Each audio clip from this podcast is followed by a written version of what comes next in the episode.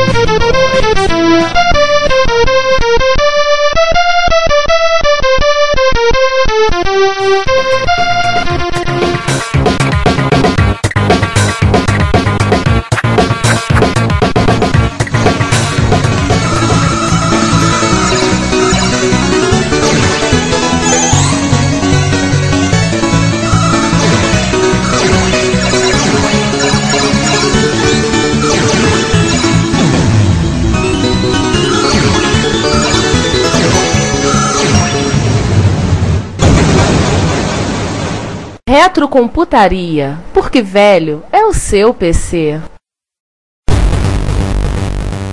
Bem, amigos da Rede Retro, sejam bem-vindos à temporada 2015 do Retrocomputaria. E para começar os trabalhos do ano, vamos falar de um micro que tem processador Z80 e teclado de silicone. Já sei, ZX81, ainda não falamos dele. Não, este cara tem três processadores. Já sei, de novo MSX, cara? Não, não, não, não, não. Um deles é o MC6847. Peraí, peraí, peraí, mas o, o, o Coco não tem Z80. Não, nada disso. O Basic dele tem comandos como GR, HGR e teste. Pô, peraí, isso aí é Apple II, cara. Agora eu não tô entendendo mais nada. Nem uma coisa nem outra e ao mesmo tempo tudo isso junto. O episódio de hoje é sobre o MC1000 da CCE. O, o ornitorrinco da computação brasileira. Bom dia, boa tarde, boa noite, sejam bem-vindos a mais um episódio do Retro Computaria. Nesta mesa aqui um polígono gigantesco desta vez, né? Eu, Giovanni Nunes, Eu, Juan Carlos Castro. Eu, Ricardo Pinheiro. eu, Sander Souza, e como nossos vilões especialmente convidados, o Emerson, Alô pessoal, tudo bem? mais conhecido nas rodas da malandragem como Enzio, e Vitor Truco por aqui novamente, participando de mais um episódio. é, a participação do truco nesse episódio foi uma coisa assim de. É, a gente normalmente tem um só vilão especialmente convidado por episódio. Só que nos dias anteriores à gravação do episódio, o, o Vitor nos apareceu com uma coisa to- totalmente inesperada e tornou a presença dele neste episódio obrigatória. A gente vai falar disso mais tarde. Então, ah, em vez de ser como o seriado do Batman, agora a gente é como filmes do Batman. A gente tem dois vilões. olha, quase três. Então vamos lá. Esse episódio sobre o MC1000 é um computador que foi comercializado pela CCE entre 1985 e 1986 e do qual pouca coisa se sabe. Pouca coisa não, assim, é, as informações são extremamente isoladas, menos esporádicas, né? São mais feitas pelo levantamento feito por trabalhos como o do, do Emerson, é do, do Victor também, e, e nas fuçações que você fez no hardware, né? Poder descobrir alguma coisa. É, só dando uma lembrança aqui que máquinas obscuras no mercado nacional não, não são necessariamente uma exclusividade da, do MC1000, né? Ser uma máquina obscura. O, tem um outro computador também, né? Que é, é o MPF2 da Multitech, que é, hoje é Acer, que era um, foi um Apple II simplificado pela empresa, era uma, literalmente uma caixinha, né? Com até um TK82 que no Brasil foi colocado numa carcaça de Atari 1200 e vendido com o nome de 1000 TK2000 pela Micro Digital. Mas esse pelo menos temos informação.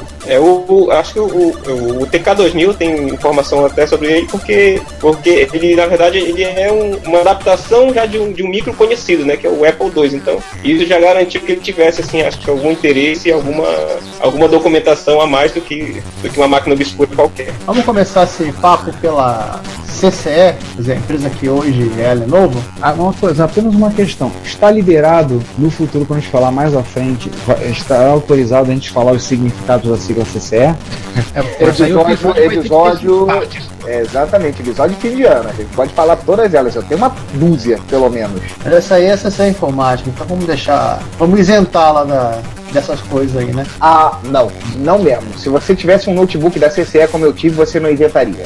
Bom, tirando o notebook do Sander e, e o, e o MC1000, a CCE fabricou ma- mais computadores além desses. Por exemplo, os- o, o Exato, um Apple II que não tinha nada que o diferenciasse dos demais, a não ser um gabinete de linhas retas que tinha uma vaga semelhança assim, com com Franklin Ace. Acho que eu vi um, um, um exato só uma vez na minha vida num dos encontros por aí. Ele, ele, ele é, ele é tipo retinho. Ele não, ele não se não tensionou imitar o, o estilo da Apple, mas o nome dele era MC4000, é isso? É isso, Arnaldo? É. Fala aí, Emerson. MC do, Sim, do sim, computador.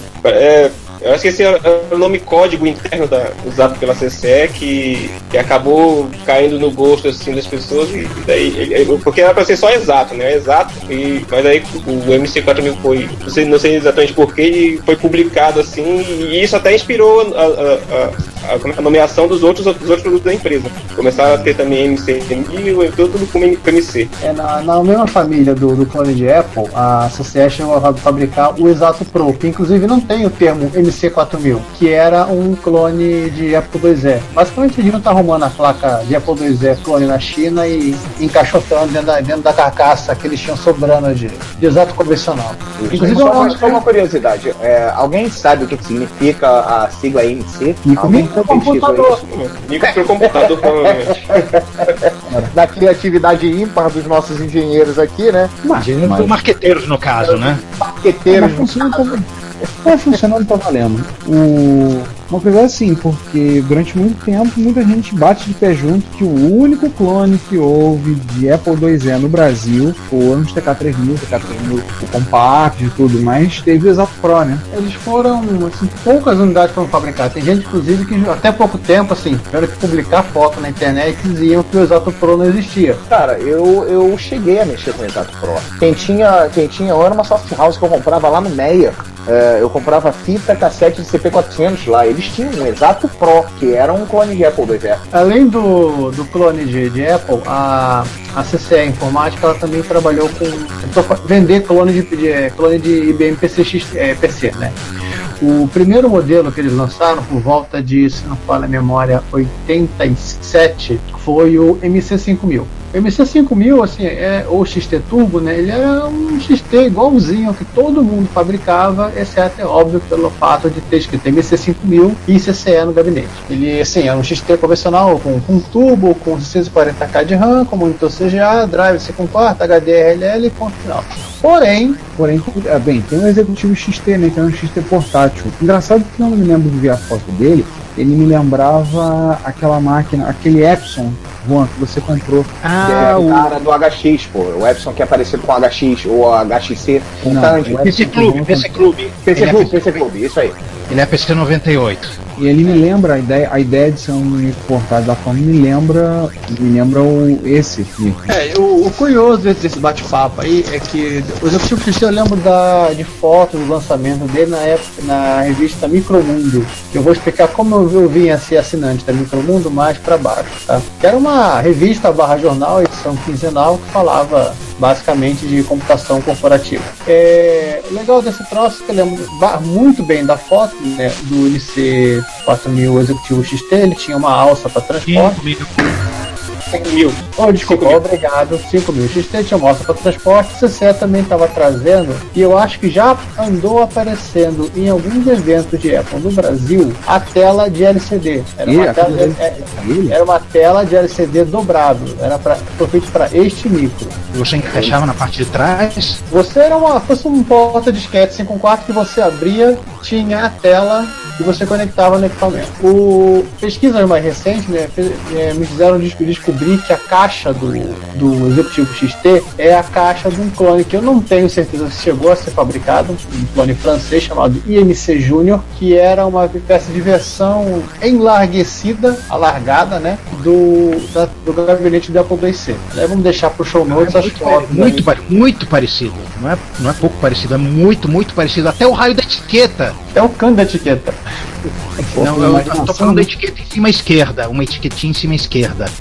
É igual, é igual, é igual. Pode até ser eletronicamente diferente, mas é o mesmíssimo gabinete. É, no mínimo a Apple, a CCE devia tá, é, achou interessante querer fazer um 4000, um, um Apple, um exato, né, para portátil. No final mudaram de projeto e meteram uma, um gabinete, uma placa de XT que era quase o mesmo tamanho lá dentro. É, e agora que já, já pegamos um ânimo investigativo, né? vamos começar a falar do protagonista, né? Pois é, vamos falar do, do assunto principal da noite, né? O MC1000. Nome completo: MC1000 Color Computer. É, vamos lá. Esse sujeito, de onde ele veio? Fala, Emerson, eu deixo. Pois é, é, é quando eu, essa, o nome dele é uma coisa meio, meio incerta, assim, né? É, você, quando liga esse computador, aparece MC1000 CCE Color Computer. Aí, dentro do manual aparece MC1000 Color Computer. O CCE já não aparece aí no meio. então a gente não, não, não, tem muita certeza como é que é a denominação. E o gabinete fala MC1000 no lugar, MC1000 no lugar e Color Computer em outro. Em cima, é, em cima do teclado CCE Color Computer, embaixo do teclado Sound, embaixo MC1000. Senhor do céu. Ainda tem a questão do se tem hífen, se não tem hífen, se tem espaço, até isso é uma, é uma confusão assim que existe né, em termos da nomenclatura. No gabinete é. você vê MC1000 e tem um espaço quase imperceptível assim, separando o C do, do, do 1, de forma que não se tem certeza se, se tem um espaço ali ou não. Na é... verdade, eu acho que assim, a, a, uma boa parte da, da, das empresas, não só de informática, elas, elas tinham é, é, uma atitude meio amadorística, né, quanto à consistência do produto, de imagem, de nomes, etc. Então, é, às vezes da mesma empresa você é, via maiúscula, minúscula, com hífen, sem hífen, com espaço, sem espaço. Hoje o pessoal toma muito mais cuidado com essas coisas. Identidade, Nossa, visual, identidade visual não era uma preocupação deles na época. É, eles eram uma, era uma coisa um tanto quanto amadora, né? Não tinha muita preocupação com fazer de forma que ficasse é, tudo, tudo junto pudesse identificar e tornar mais claro. CCE foi só no Brasil? O CCE teve em outros locais também? Graças a Deus só no Brasil. Nós Graças a não, graças a Deus só no Brasil não. Você deveria dizer graças a Deus em outras partes do mundo e nunca no Brasil.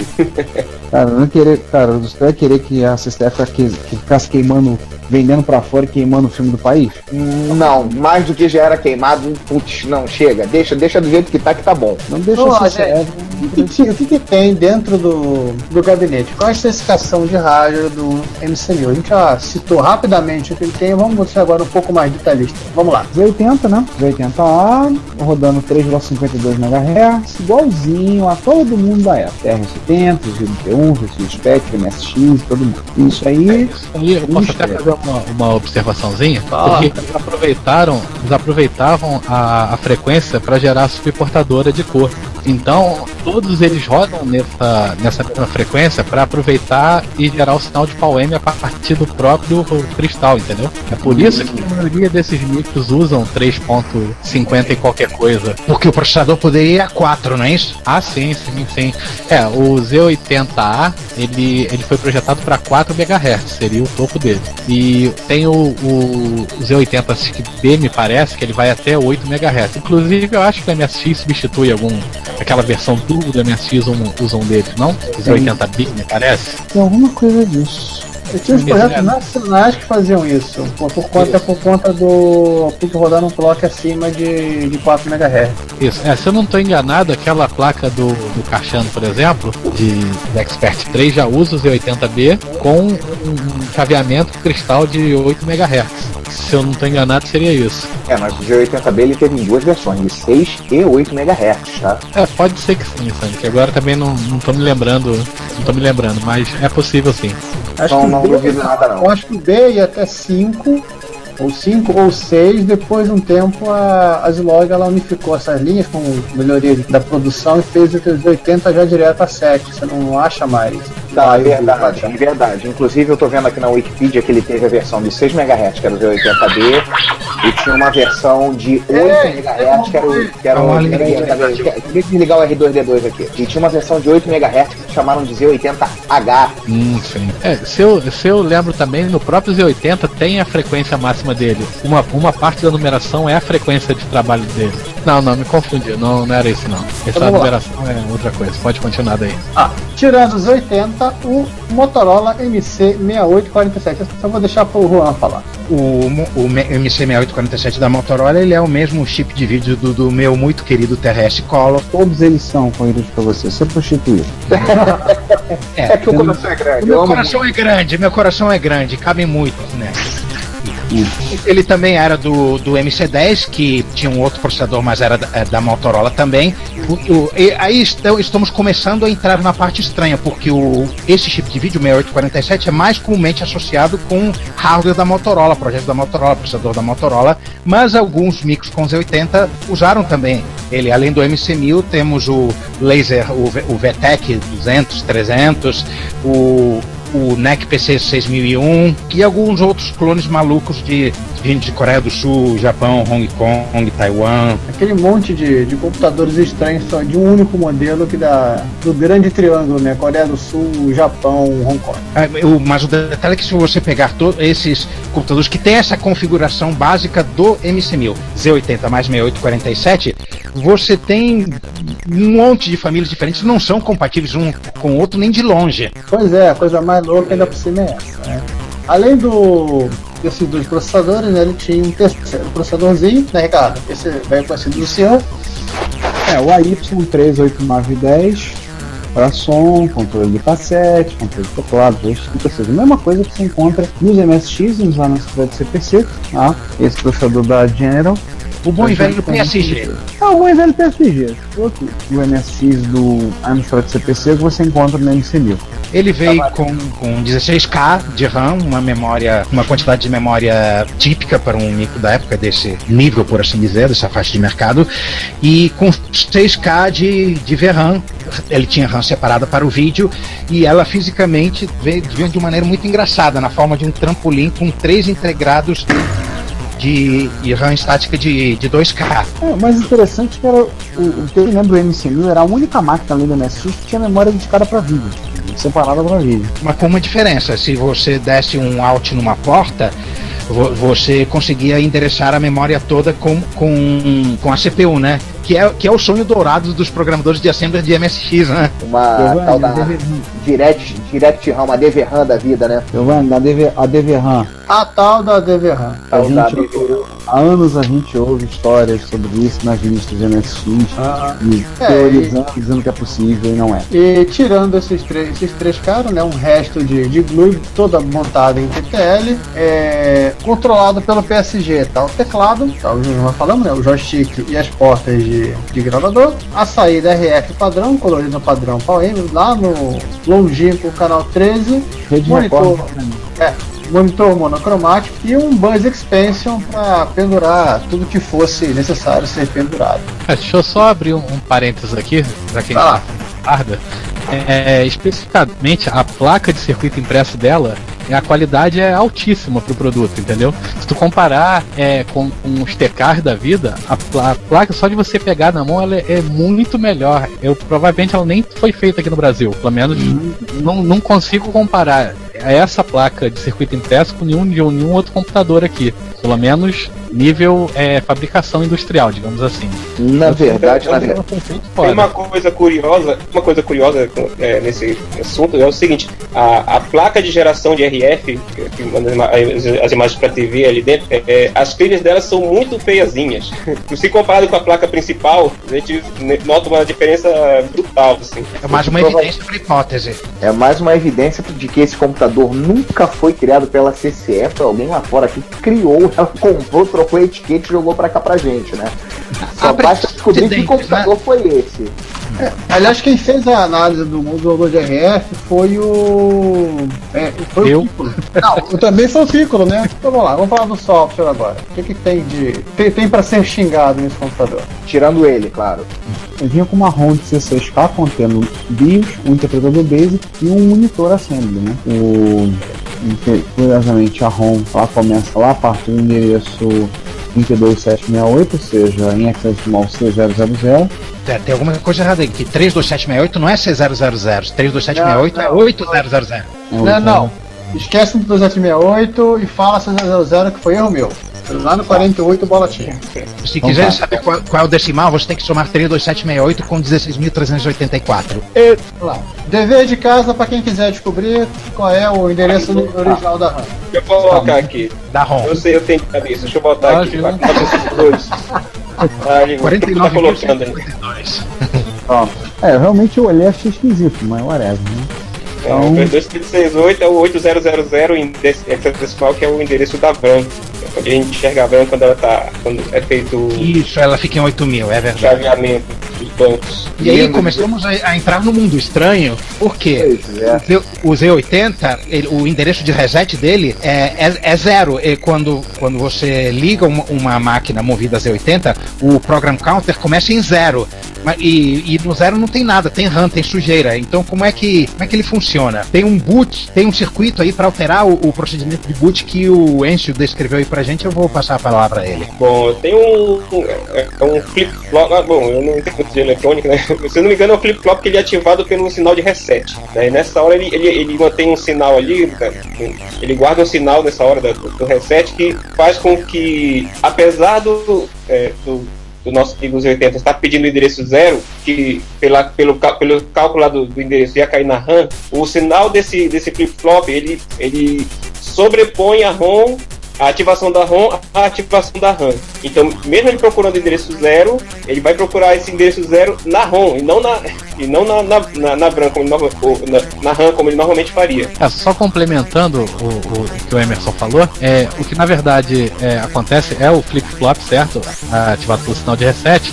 Só que o Z80 pede ah, o endereço zero, só que a, quem está chaveado é a ROM e no endereço C00. Ou seja, então quando o barramento do, do Z80 vai, entre aspas, escutar o, o dado, o quem na verdade está saindo da ROM em C000, mas ele acha que está em 0000 ainda. O processador, para ele, foi, foi transparente, entendeu? Foi mais ou menos isso. E aí entra a segunda parte da mágica. O que, que acontece? Essa instru- é, esse conteúdo falsificado que o Z80 pobre inocente recebe é um jump para o endereço alto. E, e o, e, o e esse circuito que faz o chaveamento e, é, está ligado para que na hora em que alguém é, faz um acesso no endereço alto, ou seja, o bit mais significativo do endereço é elevado a 1, o flip-flop desarma e tudo volta ao normal. Então quer dizer que POG não, não é um paradigma novo, né?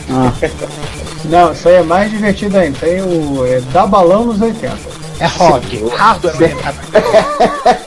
Agora, a- até me surgiu, me surgiu uma, uma, uma dúvida aqui que de repente o Emerson pode, pode responder. Por que C000?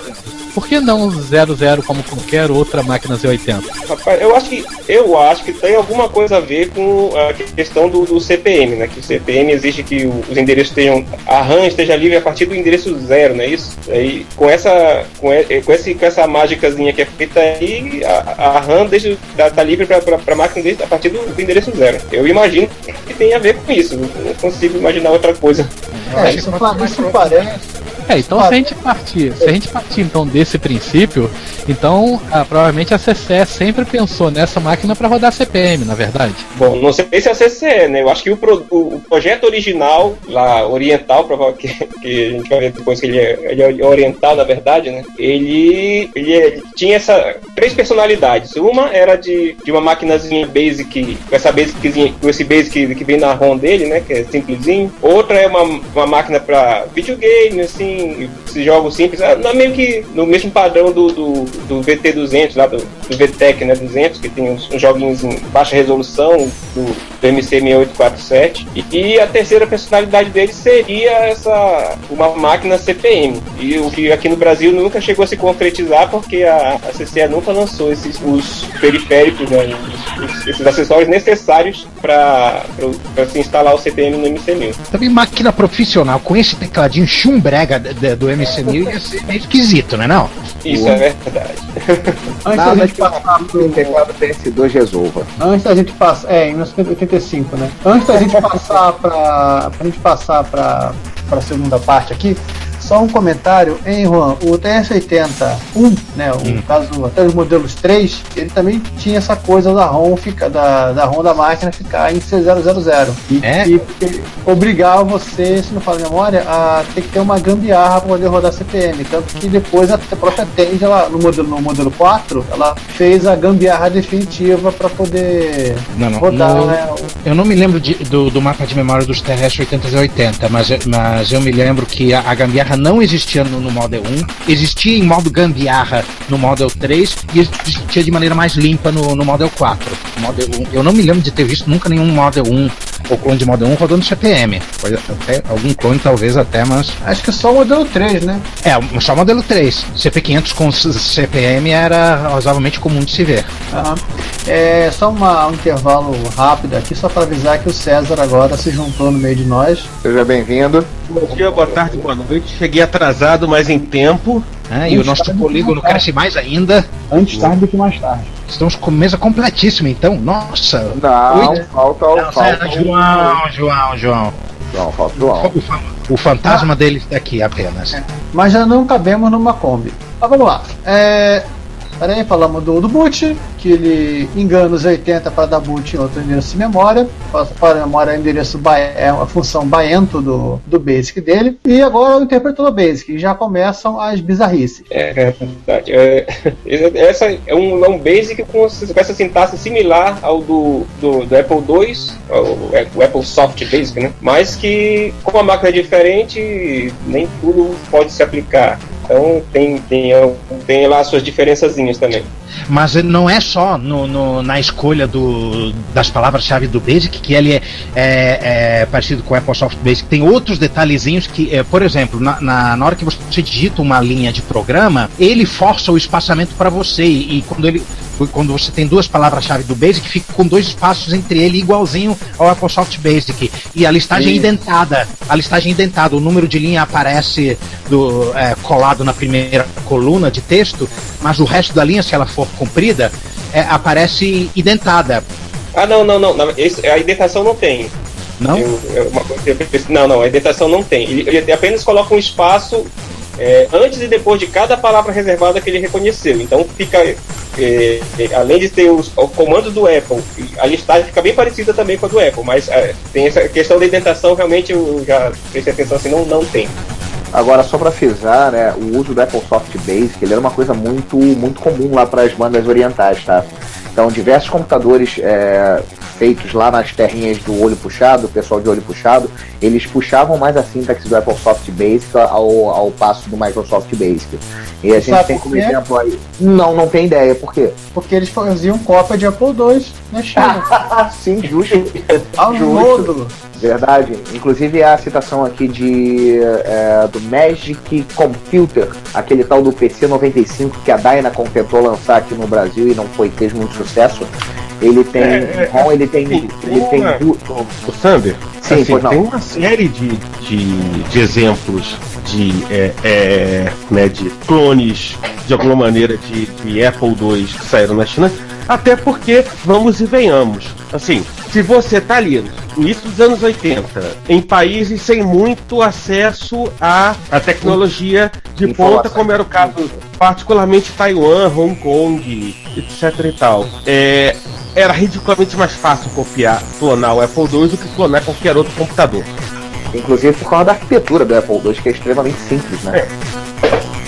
Mas enfim, o PC 95 ele tinha, em ROM ele tinha duas versões de, de Basic, uma delas era, putz, a cara do Apple Basic, inclusive com os mesmos comandos e as mesmas tosquices, bugs e afins, né? Era Core- Era 6502, né? Como era clone de Nintendinho, o processador era compatível com o processador do Apple.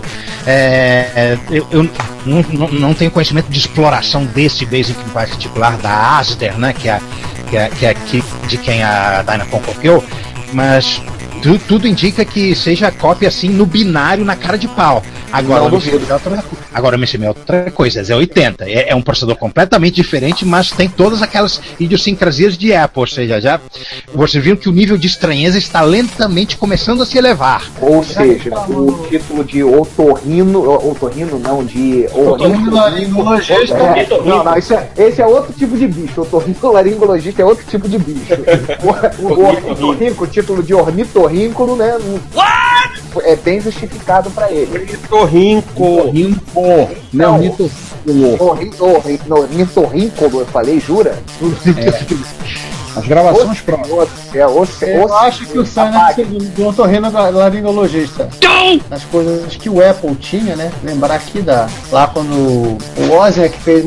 Começou a montar o Apple I e o Apple II dele, que é uma coisa meio simultânea, ele criou lá um debuggerzinho que ajudava ele a testar as rotinas e, e tudo mais, inserir programas em linguagem de máquina, carregar o Basic, etc, etc, etc. E o MC1000 também tem um debugger, que aliás também é chamado como o, no- o simpático nome de monitor. Os terrestres 80 e 80 também tinham isso, Model 1, Model Ah, 3. tinha? eu Acho que sim, existia. é, você dava jump direto para o endereço do Basic, você podia dar um jump, né? Exec, é, não me lembro direito se era exec, é, para um endereço qualquer de memória e, e o, seu, o prompt virava um asterisco, inclusive no, no Model 3, para você carregar programas de cassete que fossem binários, né? Que fossem em linguagem de máquina, você precisava entrar no monitor.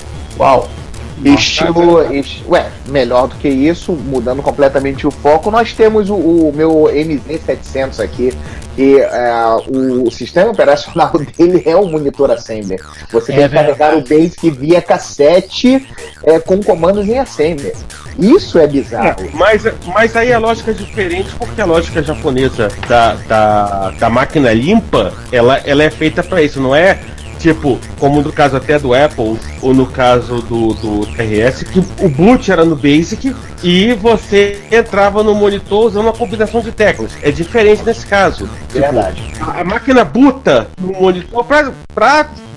Porque se não tiver nada, alguma coisa tem que estar rodando pra o cara não achar que a máquina tá quebrada. É porque o japonês tem aquela do, aquela, aquele vício do apurô, né? Eles não são muito fãs, não- nunca foram muito fãs de máquina. A gente tava discutindo isso ontem. Nunca foram fãs de máquina de escrever e computador para ser é, tido como profissional lá. Ele tinha que remeter a algum tipo de processamento de texto, então eles tinham essa tara por apurôs. Não, É a tara deles é porque é difícil. Fala, Tanto é, que o, Jack. M- tanto é que o MZ700 ele tem a, a impressora, o plotterzinho lá dele embutido, né? Essa, né? Mas você já viu o idioma dos caras? Ah, é alfabetos? bizarro. Não, não é bizarro. Tá, não. Mas aliás, como diria o César, não é um podcast para falar do MZ ainda. Vamos voltar aqui. Eu assim, com relação ao monitor, eu confesso para vocês que eu, olhava aquilo com uma grande curiosidade, mas não entendia porcaria nenhuma do que, que era aquilo. O manual não ajudava muito, né, Emerson? É verdade, é verdade. Eu, por sorte, tinha um, um amigo meu, é, um colega meu que entendia de Z80, ele me ensinou algumas coisas. Então eu consegui usar esse monitor para colocar algumas rotinas básicas, bem, básicas assim, em RAM, né? Que eu, umas rotinas auxiliares que eu, que eu chamava a partir do Basic. Então, eu cheguei a fazer uma rotina para fazer um desenho, meio parecido com, com aquele. Acho que o draw que tem no Apple, né? Que desenha linhas, e você diz a linha, o comprimento, né? Não é, digamos, não é bitmap, né? De, É vetorial. é, vetorial, isso. Daí eu fiz É uma coisa bom, parecida no MC1000. Então, enfim, basicamente eu usava pra isso. Nunca cheguei. Mas eu, eu como eu entendo assim desse, desse monitor, eu.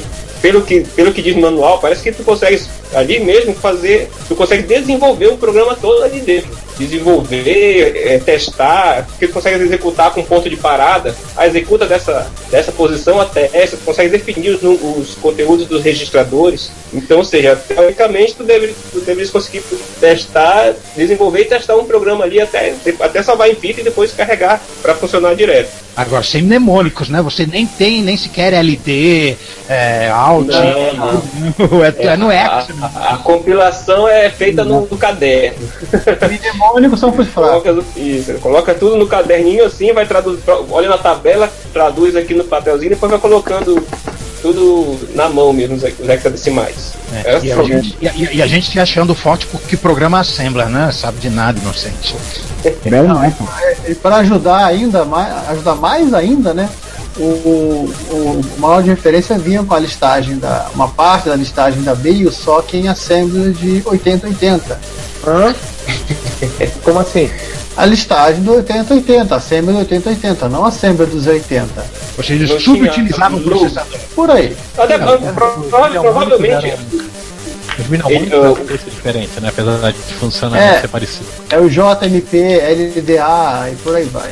prova- provavelmente tudo foi preparado para uma máquina 8080 e depois foi, foi adaptada. Adaptada não, simplesmente colocou-se numa máquina com Z80.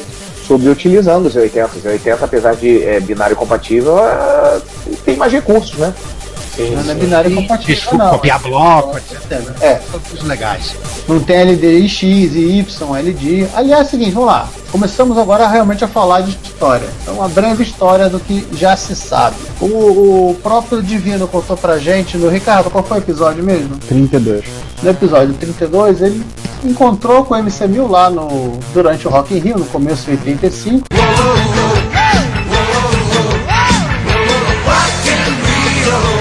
Stand da CCL, não quis ver o show da Nina Hagen, se não falha a memória. Isso. E foi assim que o Divino se encontrou com o, com o MC1000 e a CCE. Quem segue a Patilex? CCE mostrando o micro, ele chegou lá, viu aquele micro colorido, acho que uma coisa que na época ainda era, não tinha muito assim, né? Aí ele ficou impressionado com, a- com as cores dele. Bom, enfim, daí estava disponível lá e começou a programar, ele tentou fazer aquele. Como é? Ele ia programando aquele. para desenhar aquele eh, símbolo do Rock in Rio, né? Aquela Logo do- guitarra. Com a América Isso, do Sul. Ele foi, de- foi fazendo lá e foi se juntando o pessoal atrás dele, né? É que quando ele pensou que não tinha um o pessoal da CCE lá olhando também, perguntaram então, abordaram-nos para perguntar se ele queria, se ele podia desenvolver algumas coisas para o Mini, enfim, né? A partir daí teve, ele teve esse contato com a CCE. Aí dali ele foi trabalhar para a CCE, acabou desenvolvendo algumas coisas, como por exemplo um programa para preencher a declaração de imposto de renda, né? Era a intenção já nos anos 80, mas devido à situação que a gente tinha econômica complicada, bem eufemista, é, da época, do excesso de zero e casos de de zeros que a gente tinha no, no no nosso, no nosso dinheiro na época, a gente estava na época do Cruzeiro, Cruzado foi logo depois, foi 86. Não era na Jara Tureta, não? Não, eu não era na Gera Toyota, não era na Gera Toyota, não. É, ele começou a fazer, ah, parou, na começou a desenvolver um, fazer um jogo, né, portal Walker, a versão do Voyager Walker, mas a CCE abortou também, porque ela já tinha jogado, jogado pro lado do barco, já tinha desistido, já tinha desistido de fazer o, investir na plataforma, e ela já estava deixando de lado o, o MC1000. Durou pouco mais de um ano, né? Pois daí, o MCB foi lançado por volta de abril, se não falha a memória. Não, foi, foi em fevereiro. E foi em fevereiro essa. Fevereiro de o lançamento 85. dele. É, o Rock in Rio foi em meados de janeiro de 85, então ele estava sendo exibido lá como lançamento, né? um pré-lançamento. O MCB ele vinha, quando você comprava com a ca- nele na, na caixinha, né? Ele trazia uma fita sem nome, né, Anderson? É, a fita, uma fita lá com é, cinco, é, é? cinco programas, sendo quatro jogos e um educacional lá, um programinha de matemática para criança, né? Matemática para o jardim de infância é o, é o nome em português. um compositor de música, né? Um programa joguinho muito legal, que era para você aterrissar com sua. Que era um- uma era o paisagem em Marte. O Bombardeio, que é o City Bomber, é um clone de jogos conhecidos. Tank Battle, o Kindergarten Math e o Music Composer, né? E aliás, é porque ele tá fal- fal- falando de fita sem nome aqui, eu e Emerson esse dia estavam tentando lembrar qual era o nome dessa fita. E descobrimos que a fita não tinha nome. Fazer o cat- a catalogação do, do software disponível para o MC1000 né, no, no, no Wiki, acho que no site lá do MC1000. Então, tá procurando saber o nome da fita para colocar lá e não, não tinha o nome da fita. Então, foi por isso. No, name- no namespace. É, ô Emerson, toda, toda a biblioteca de software do, do MC1000 vocês conseguiram levantar? Não, não. Tem algum. Bom, é, as fitas seguem uma numeração, né? Então tem um, umas. é, o, o primeiro, a primeira parte é de são de programas em, em código de marca e que como esses, essa primeira fita provavelmente são originais lá da ori- lá do, do Oriente, né? Porque a CCE parece que nunca chegou a lançar mesmo. Depois disso nunca lan- lançou nada. Então provavelmente, enfim, todos eles são, são orientais. Daí a partir, a partir de um determinado ponto a, numeração continua e, é, e são programas em Basic. E esses, analisando o código, a gente percebe que realmente foram feitos pela, pela CCE, tem, tem os nomes dos, dos, da- dos programadores lá, são, são, são brasileiros mesmo. Agora, São- na- Foram 30 fitas, sabe? Rapidinho, João, Rony, só um minuto. Desculpa, até te interromper. Foram 30 fitas. De 1 a 15, nós estamos, eu e a Ana estamos considerando que são jogos. E do 16 ao 30, estamos considerando que são aplicativos. Aliás, Emerson, hoje agora me bateu a seguinte suspeita. Eu acho que entre a fita 16 a 30 estaria o cálculo do imposto de renda que o Divino não conseguiu concluir. O será? que você acha? Não, só vai saber se achar todas. Aham. Fal- Faltam quatro fitas. Uma de jogo e outras três de aplicativo. Fala em jogo, eu tive a apoteótica experiência de ver um jogo de MC1000 funcionando pela primeira vez na minha vida na Retro Rio do ano passado, lá no Grandel, e, bem, é bem, olha, tem um clone de Pac-Man que, é, acho que todos os jogos são assim, você morre e não tem nenhum, nenhum game over, nenhuma, simplesmente começa com placar zerado, é como, é, morreu, volta a fase, morreu, volta a fase, é como se estivesse num estágio pré-alfa de desenvolvimento, coisa tosca. Não, mas Na verdade, não. Na verdade, eles só tavam- considerar Ah, se a gente considerar o quase todos os jogos de Odyssey são assim, né? Odyssey Na Nacional, verdade, Odyssey na 2. verdade, eles já estavam já estavam fazendo o prelúdio do filme aí do, do Tom Cruise que ele fez há pouco tempo atrás. É o. ah, é, aquele que ele fica voltando o tempo. No limite do amanhã. Ele já estava prevendo o filme. No limite da manhã. Tava fazendo jogos baseados, tá vendo? Aham, Cláudia, senta lá.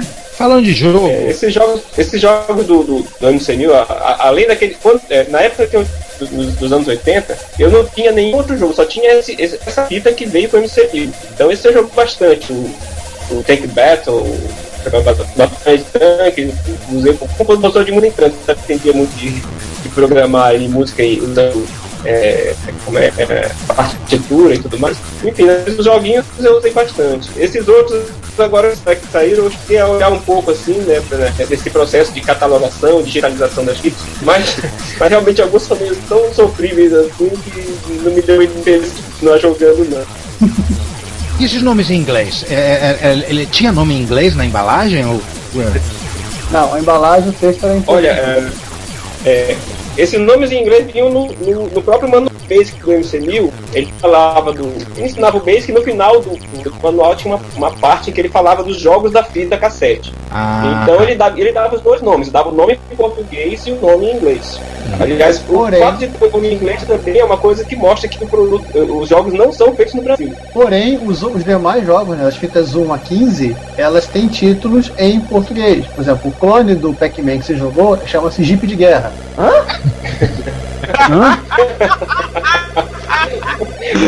É verdade. Jeep de guerra. Jeep de Guerra. Oi!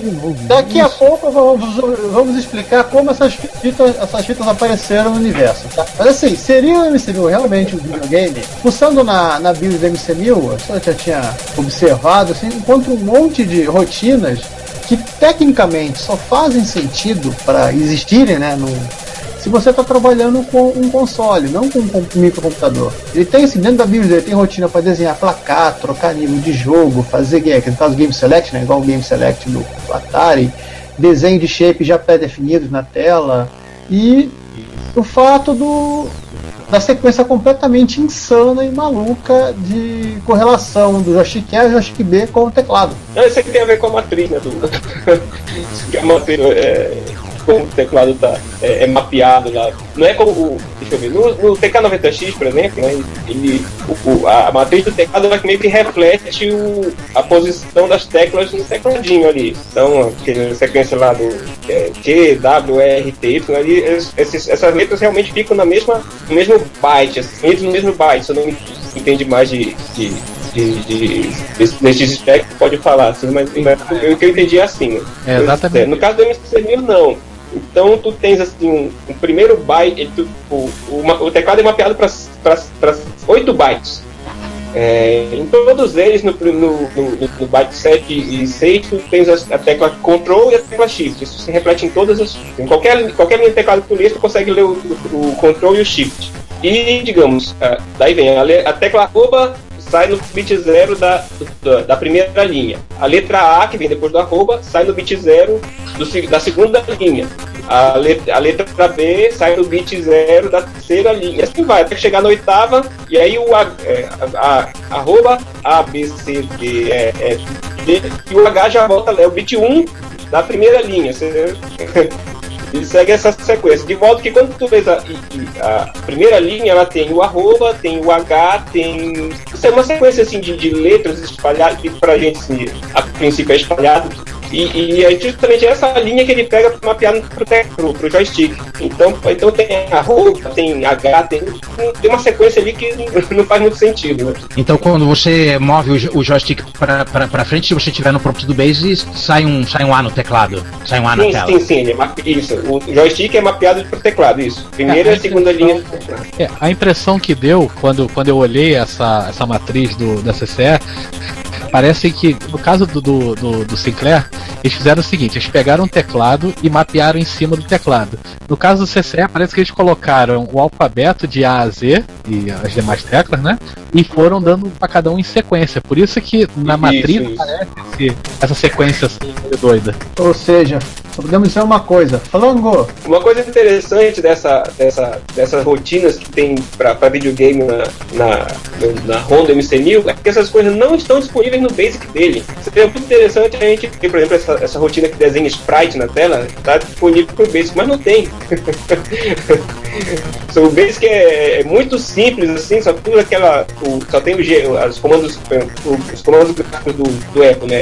GHGR, pra entrar no modo, em dois modos lá específicos do, do MC7, de vídeo, um colorido, um, um colorido de baixa resolução e um preto e branco de alta resolução, e, e, e os comandos para fazer linha e apagar linha. Basicamente, ou, ou, linhas ou pontos, né? É o plot. Plot coordenada simples né, faz o ponto. Plot coordenada tal para, coordenada to, coordenada tal, ele faz a linha. E basicamente é isso que a gente tem para desenhar.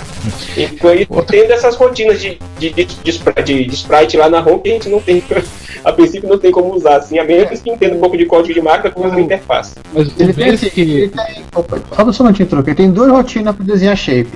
Uma de. são shapes de tamanho fixo, acho que é 3x5, não, 5x3, né? Não, é 5x4. É 5x4 que dá pra fazer um razoavelmente o inimigo. Ele tem uma outra rotina que é uma rotina para desenhar shapes de tamanho é, variado. Mas quem disse que está disponível no Basic? Ah, mas a minha pergunta era exatamente essa. Tipo, ela não tá disponível no Basic, mas tá na BIOS. No, no, no Basic não tem alguma coisa tipo, o equivalente no, no Sinclair seria é, um RAND USR, que é para você acessar o, o- a BIOS? É, Ah, sim. tem- Não, tem. Você tem comando call, comando call, comando call com, com o endereço do lado, ele executa, ele, ele chama a rotina que tá naquela. tá, é, é como um call do, do, do, do Z80, né? Então. Um exec do Terrescolo. Ele chama a rotina, mas você não tem como Vai. passar parâmetro. Ah, sim, é verdade. Tem Isso. CP que preenche registradores e afins. Ou seja, tu, tem, é, tu tens que fazer alguma coisa, tu tens que programar em código de máquina, alguma forma de, de, pra, de passar, pegar esses dados do Basic e passar para a rotina da, da BIOS. Né? Ou seja, diretamente não tem como fazer. Ou seja, de qualquer maneira vai ser, vai ser necessário é, é, esco- escovar um bitzinho assembly para fazer né, o, que, o, o que o cara tá querendo. E- Justamente. Falando no Basic, tem os, os comandos text, gr, hgr, quando você digita hgr, ele não, ele não te dá a opção de. de, é, você con- continua digitando e aparece em pixels aquilo que seriam as posições da memória em modo texto, eles vão aparecendo. Você dá enter e aparece Ah, é verdade. pixels embaixo. É, ele No, no Coco acontece assim, ele, ele- no Coco quando ele termina assim, digamos, termina o programa e volta pro modo direto, né, digamos, modo de comando, ele automaticamente volta pro modo texto. No MC1000 não. Se, se tu está, se tu entra no modo gráfico e, digamos, se, se tu estou direto lá, GR, tá, ele entra no modo executa o comando, entra no modo no, no modo gráfico. Mas ele continua lá e, e dá o ok, ele tenta dar o ok na tela e espera botar o cursor e tudo isso na tela gráfica. E é, que é a mesma te- a mesma, mesma memória de, de RAM, né? Então, o que era para ser caractere aparece lá como pontos coloridos. Agora eu tô vendo os comandos de a la Apple que ele tem. PR jogo da velha. PR jogo da velha serve pra alguma coisa no MC1000? Serve sim. No, na implementação do, do OS, né, o PR significa que você vai executar uma rotina em um endereço específico do slot. Por exemplo, PR6 no Apple II roda a rotina do seria o Kickstarter que está tá presente em cada, em cada placa. Estou rodando a, a rotina de Kickstart do, do slot 6. Inclusive é como você consegue dar um boot na máquina caso você não tenha conseguido colocar um disco de, de boot na, na hora que ligou o computador. No caso do, do MC1000, isso foi meio que gambiarrizado, e também isso, isso funciona no Apple II. Você dá assim, PR0, você entende que a saída de, de, de caracteres pelo print pelo list e é, é feita pelo, na tela. PR1 significa que ele vai jogar para a impressora. E PR2 ele vai jogar em ambos. Não tem enganado. Uhum. E é só isso que ele faz, não tem nada como, como esse PR6 que o, que, que o- que o Giovanni falou agora. Isso não existe, só PR, os, únicos, co- os únicos números aceitáveis são o 0, 1 e 2 para fazer essas coisas que ele falou. Direcionar para tela, impressora ou ambos. Aliás, se não falo de memória, PR2 no Apple IIe habilita o cartão de junta coluna. PR3. É, 3. Tem o, o monitor, né, que a gente já mencionou. Nesse caso, ele, ele lembra mais um, um PC com DOS do que o, o- do que Apple, né? O que em Apple era Cal-151, não era isso? Ou eu tô enganado? É, Calma, menos menos um 51, isso aí, você quer um monitor. No MC1000, pelo menos, ele- eles criaram um comandinho para você. Debug. Pelo menos isso. E aí, as, e aí as curiosidades. Os códigos de mensagem de erro eh, são muito parecidos com o do TS-80 e o TS-80 Color. Ah, eram códigos numéricos? Não, código duas letras. Pode duas letras, é. S, Tem erro, S, tem que citar. Isso. Com direito de traduzidos para português. Isso, Né? isso, Que legal. É, daí tem, é, é, deixa eu ver aqui, é, LI, linha definida. Deixa eu ver, Force Next, FN Return- RG Single Sub, mas isso é parecido com, com o inglês. TI, M, é, TI tipo incompatível, MI, eu acho que é ma- não, MR, matriz redimensionada, quando tenta dar um DIN de novo numa matriz que já existe, e assim vai. Eles, eles traduziram, eles, tra- os, os códigos de erro são, são traduzidos. Não é o pior dos mundos, não, mas. ah, ah, ah, você sabe como é que é, né? Ah, para quem quiser saber todos, ó, é II, índice legal, MC não pode continuar, MR, matriz redimensionada, PI, parâmetro ilegal, PI, direto ilegal, CL, string longa demais, FO, falta operando, NF, next sem for, FD, fim de dados, FM, fora da memória, FC, fora da string, RG, return single sub, SN, erro de sintaxe, CC, string complexa, que medo, TI, tipo incompatível, FI, função indefinida, LI, linha indefinida, DZ, divisão por zero, SE, sem espaço, ou seja, variável é, seria o, o da, o número maior suportado, ignorou extra se você botar algo a mais no input, reentry dados se você não colocou nada no input, e um erro que me, me, me deixa traumatizado até hoje, rebobine a fita e reaperte o botão play. Como assim? ITO, né? Hã? Não seria um, aí o erro da vida? Não, ele não conseguiu ler o programa, ele para tudo e fala, rebobine a fita e reaperte o play. Não tem aí o erro, é rebobine a fita, legal. Mas aparece por extenso isso mesmo? Sim. em duas senhor. linhas, inclusive. Pô, sensacional. Ô Emerson, parece que esse é um- uma mensagem padrão do Basic do Altair, né? É, segundo o levantamento do Emerson, esses erros de, de duas letras remontam o, o Basic de 4 KB que foi montado pelo Bill Gates com o Allen lá nos remotos tempos primórdios do- da pré-história, lá por Altair 8800. Então isso já era um padrão naquela época. Além desse, né, os comandos do. Até o, o comando draw do, do MC1000, ele ele meio que não tem nada, ele, ele não tem nada a ver com o draw do Apple Soft Basic, muito menos tem a, a ver com o draw do MSX Basic. Ele relembra o draw do GX Spectrum. É XY, só que sem o terceiro parâmetro que tem no Spectrum, que é para desenho de arco.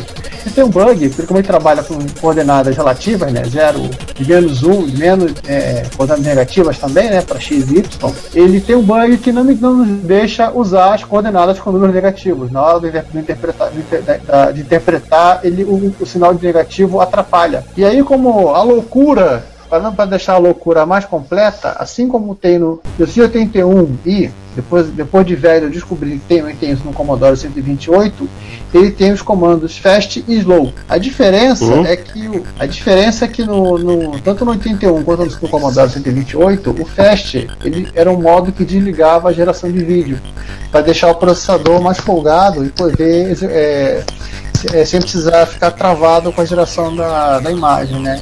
No caso do X81 isso era uma maravilha que liberava os 80 e no Commodore 128 liberava o, o 3502 a rodar bonitinho a 2 MHz. No MC1000 isso não existe. O MC1000 o modo padrão é o fast. O modo slow, talvez focado em você trabalhar com debug de aplicação Basic, ele coloca um leve atraso na execução do programa. Ou seja, cada instrução que é executada, ele dá uma pausa. Mas, o mais divertido de tudo, é, assim como de boas ideias o inferno está cheio, o comando slow está implementado errado. Logo, ele não funciona. Que beleza. Ou seja, eles tentaram fazer um micro que já é devagar ficar mais devagar e não conseguiram.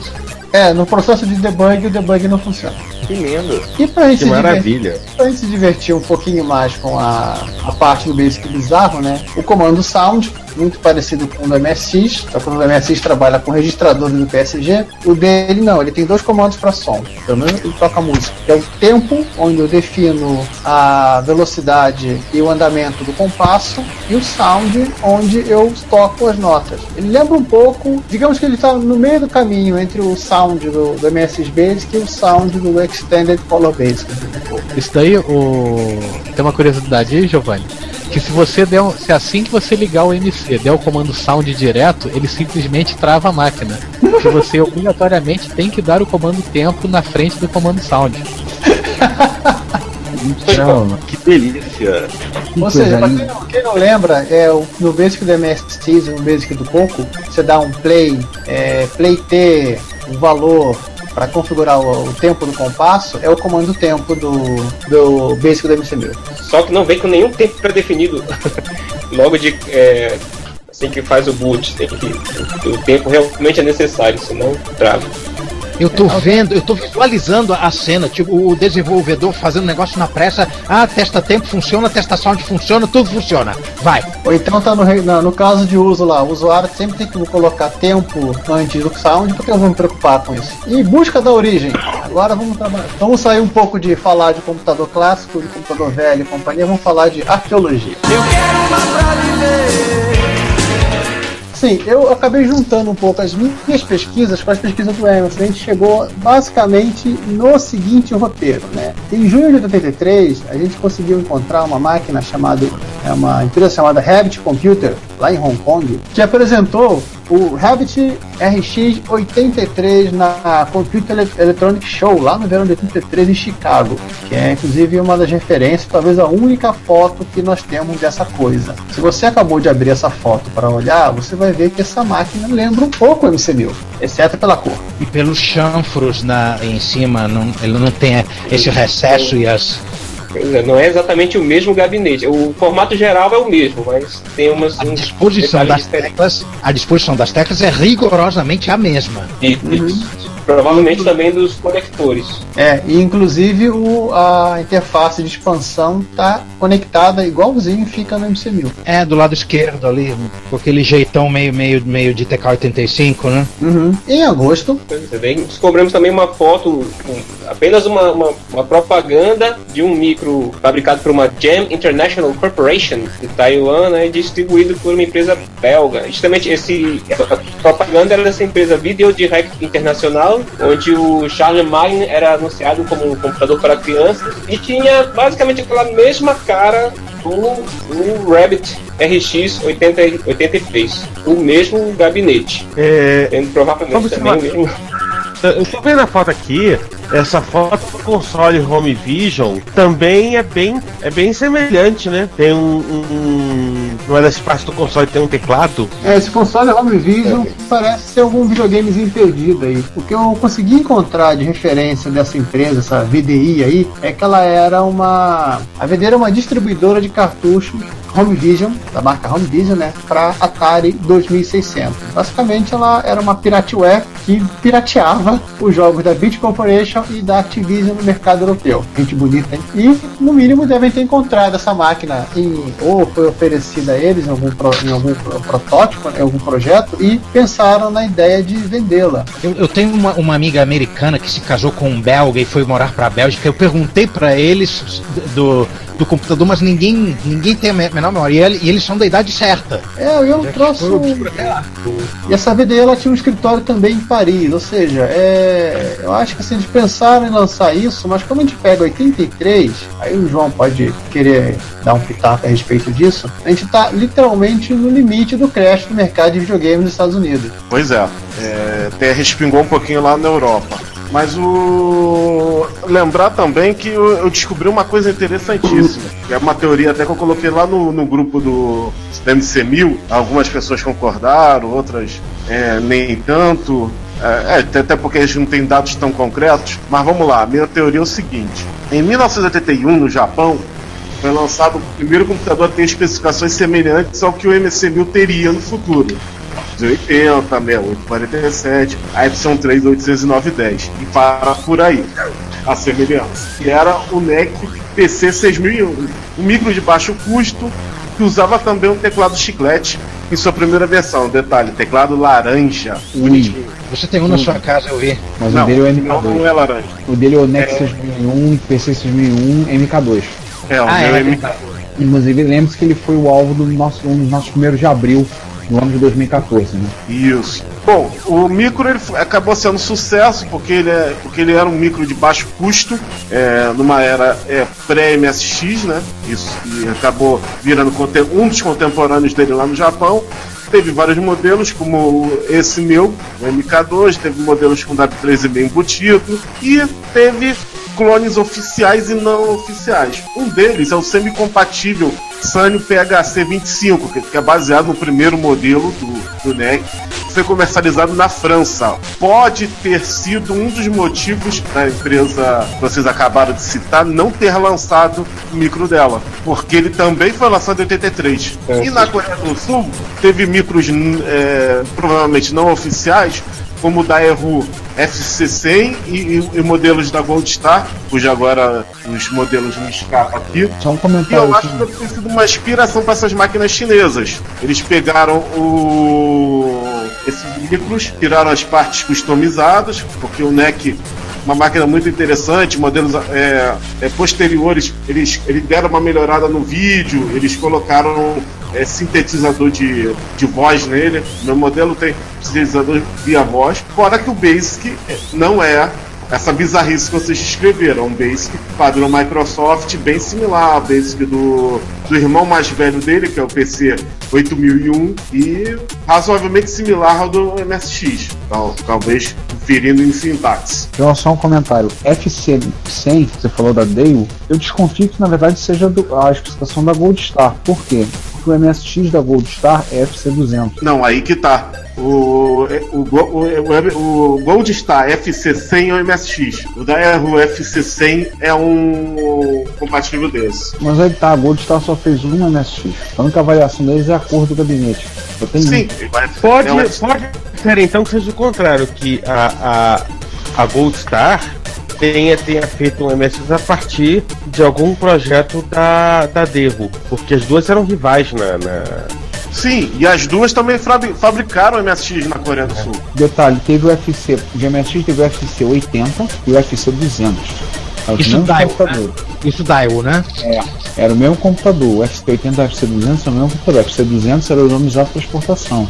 Nada de espetacular, uma coisa assim, tirando o buraco. A única coisa que tem diferente, além do teclado com cores, teclas vermelhas, azuis, verdes, cinza, escuro e branco, tem um buraquinho para botar lá e tem. Eu desconfio, mas eu posso estar falando uma coisa errada, que esse FC100 fosse da Gold Star, não fosse da Dale. A Dale usava já código, vamos os MSX da Dale era CPC, para os MSX da Gold Star era FC. né? Eu, eu, eu acho, mas também é apenas especulação. Mas voltando ao MC1000, Essas máquinas coreanas, elas são, são bem obscuras.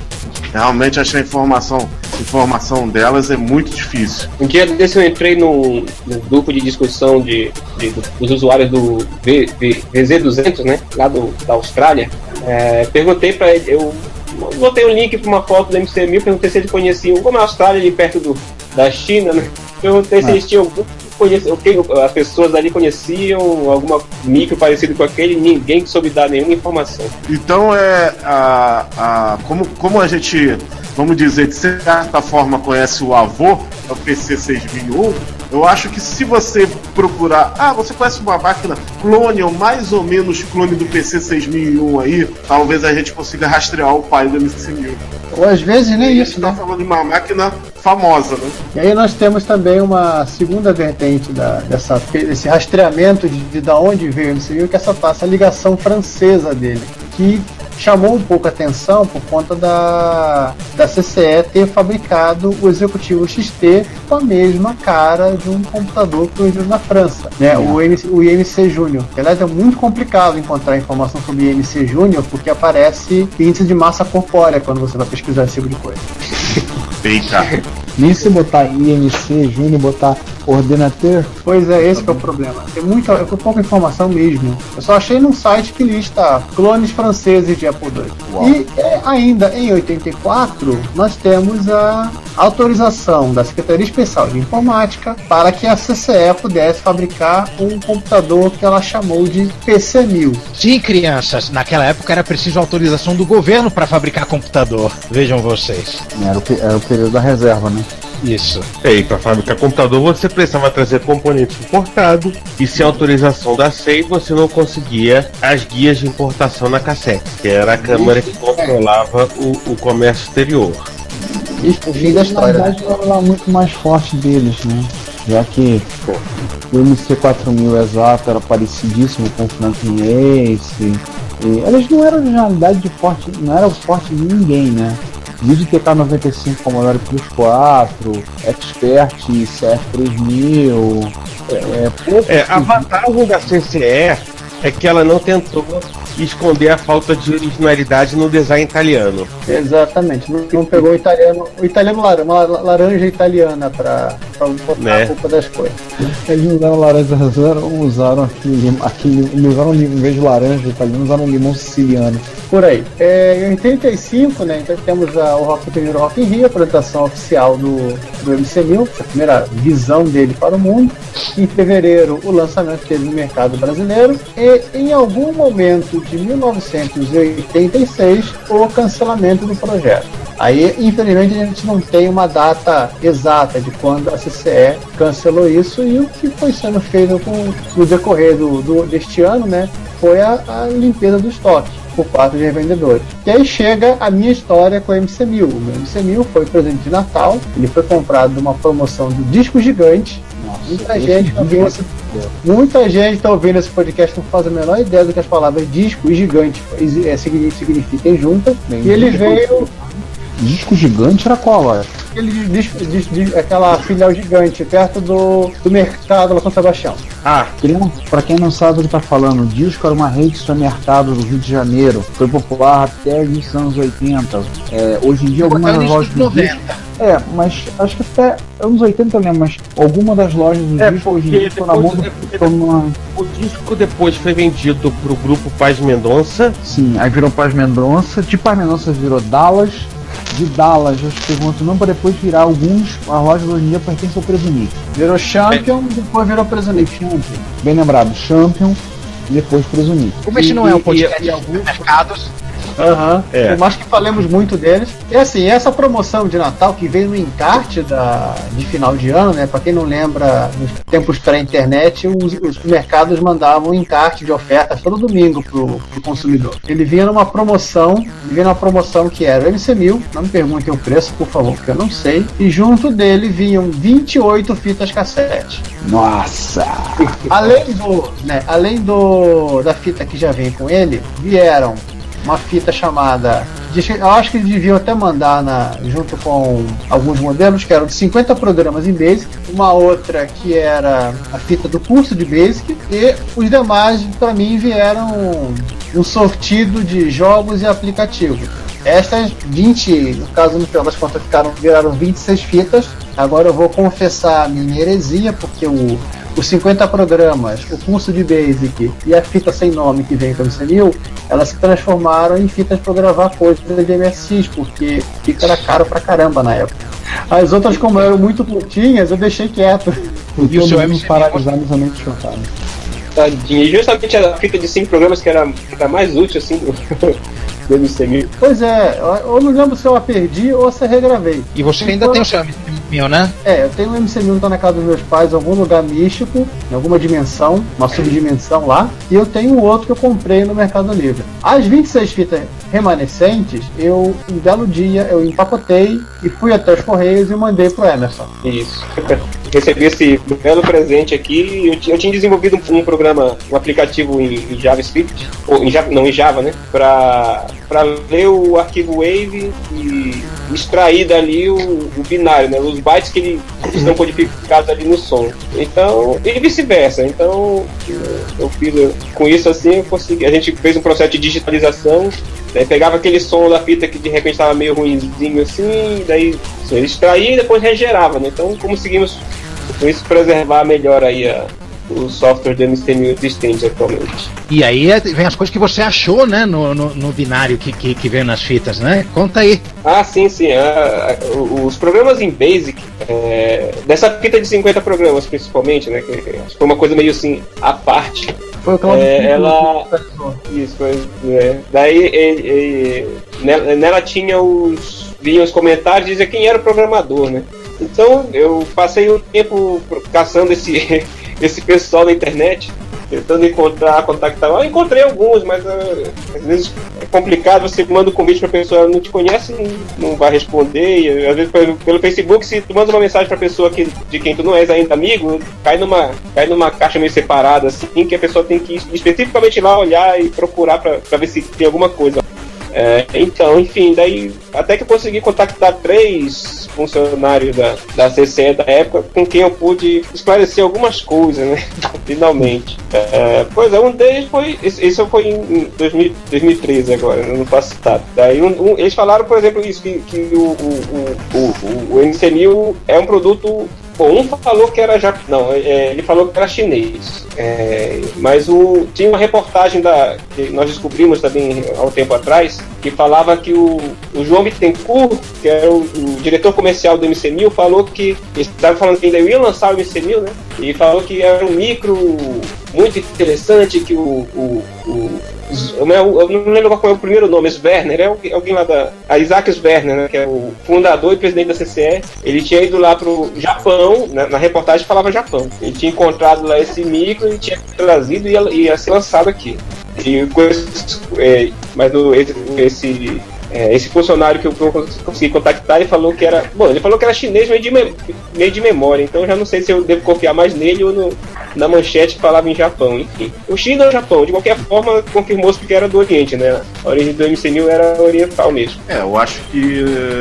Eu acho que falar Japão naquela época era mais chique do que falar China. É verdade, tem essa. Ah, mas, é, mas é tudo flango. Eu sei que a, a CCE comprava muita coisa no mercado chinês, principalmente na parte de eletrônicos dele. Mas isso é, é outra história para outros papos. É, a CCE também não chegou a lançar alguns periféricos. Periféricos do MC1000. Para começar, o MC1000 usava os mesmos joysticks do Super Game. Joystick padrão Atari. É, o joystick do, do, do, do Super do. Não tem VG 2800, né? Era o videogame da. Videogame era VG 2800. Seguindo esse padrão, né? VG Videogame 2800. É, E a- mas o Oi. eles tiveram, eles tiveram o apelo de lançar o joystick espe- especificamente pro, pro MC1000 ou apenas diziam ah, esse joystick aqui é compatível com o videogame e com o MC1000? Eu acho que eles vendiam separado, que era o JS1000. Ah, então, então existiu um produtinho numa caixinha que eles Uma vendiam caixinha- separado é, com o eu acho que a CCE não vendia o joystick da do Super Game separado. Né? Vendia direto no, no console ou se você destruísse jogando Decathlon, você comprava na autorizada. Era difícil destruir o joystick da, da CCE jogando DK, porque aquela porcaria era dura que nem uma pedra. Vai nessa, eu, presenciei isso acontecer.